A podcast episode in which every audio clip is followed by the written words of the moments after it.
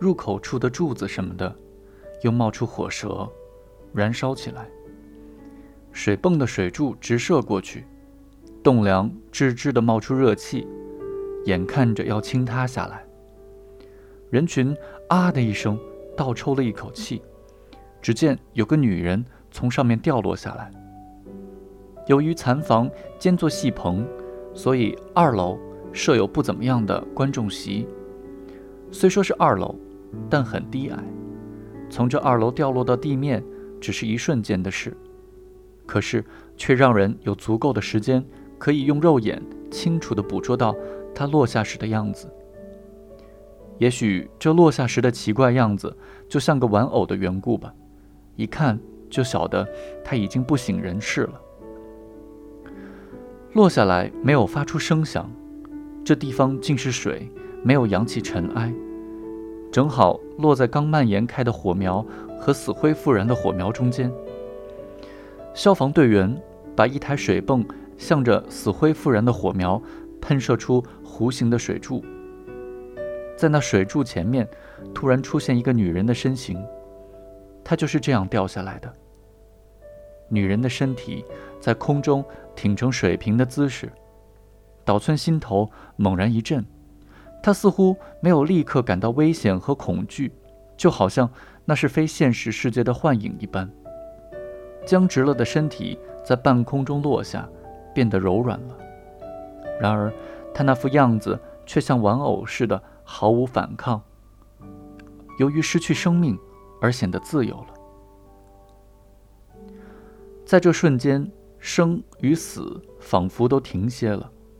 如果说岛村脑中也闪过什么不安的念头，那就是他曾担心那副挺直了的女人的身躯，头部会不会朝下，腰身或膝头会不会折曲。看上去好像有那种动作，但是他终究还是直挺挺地掉落下来了。啊！驹子尖叫了一声，用手掩住了两只眼睛。岛村的眼睛却一眨不眨地凝望着。岛村什么时候才知道掉落下来的女人就是叶子呢？实际上，人们啊的一声倒抽一口冷气，和驹子啊的一声惊叫，都是在同一瞬间发生的。叶子的腿肚子在地上痉挛，似乎也是在这同一刹那。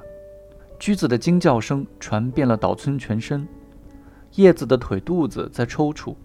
与此同时，岛村的脚尖也冰凉地痉挛起来，一种无以名状的痛苦和悲哀向他袭来，使得他的心房激烈地跳动着。叶子的痉挛轻微的几乎看不出来，而且很快就停止了。在叶子痉挛之前。岛村首先看见的是他的脸和他的红色剑灵花纹布和服。叶子是仰脸掉落下来的，衣服的下摆掀到一只膝头上，落在地面时只有腿肚子痉挛，整个人仍然处在昏迷状态。不知为什么，岛村总觉得叶子并没有死，他内在的生命在变形，变成另一种东西。叶子落下来的二楼临时看台上，斜着掉下来两三根架子上的木头，打在叶子的脸上，燃烧起来。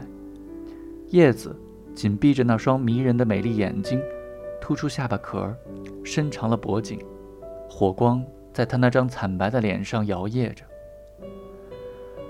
岛村忽然想起了几年前自己到这个温泉浴场同驹子相会。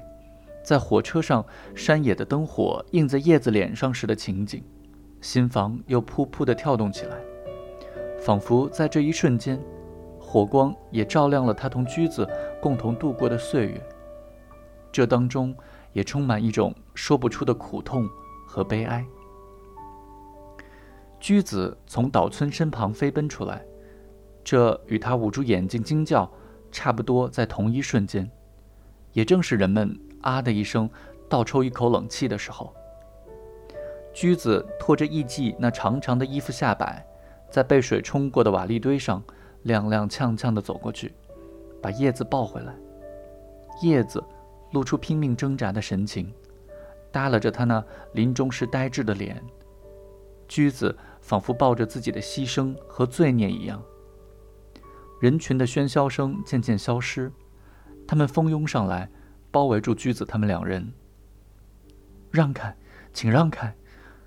岛村听见了驹子的喊声：“这孩子疯了，他疯了！”驹子发出疯狂的叫喊。岛村企图靠近他，不料被一群汉子连推带搡的撞到一边去。这些汉子是想从驹子手里接过叶子抱走。待岛村站稳了脚跟，抬头望去，银河好像哗啦一声，向他的心坎上倾泻了下来。